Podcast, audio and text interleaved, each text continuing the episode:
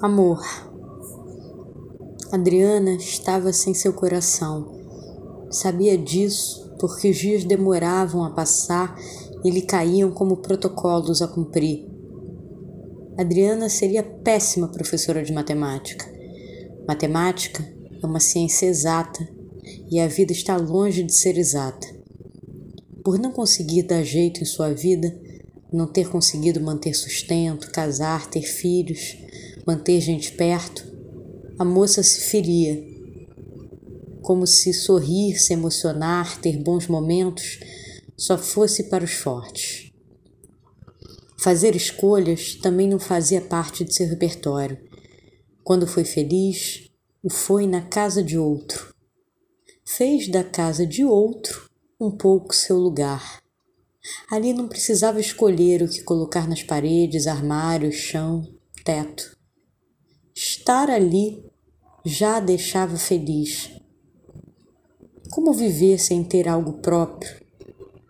Como contar para alguém que não tinha a menor intimidade com o mundo material?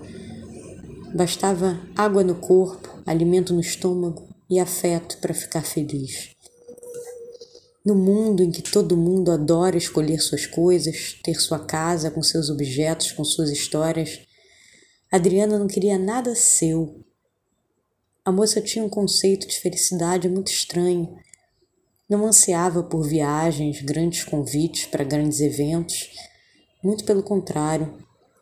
Adorava repetir, repetir e repetir pequenas coisas que lhe davam paz, alento. Como contar que um macarrão com linguiça e vinho barato com alguém que lhe dava importância sem lhe julgar era felicidade? Como contar que toda quinta esperar a mesma pessoa que comia com prazer seu arroz de galinha e legumes e comemorava cada minuto do encontro lhe dava felicidade. Com essas pessoas, Adriana conseguiu entender o que era o amor. Parece que Adriana não seria boa professora de matemática.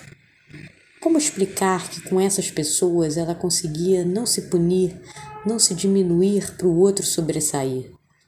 Essa matemática podre, ela sempre fez nos encontros de apaixonamento. A paixão fazia o um movimento de Adriana ficar zero para alguém ficar um. O amor talvez fosse o momento em que ela esquecia essa matemática burra, o olhar amoroso em que o julgamento e as cobranças eram igual a zero.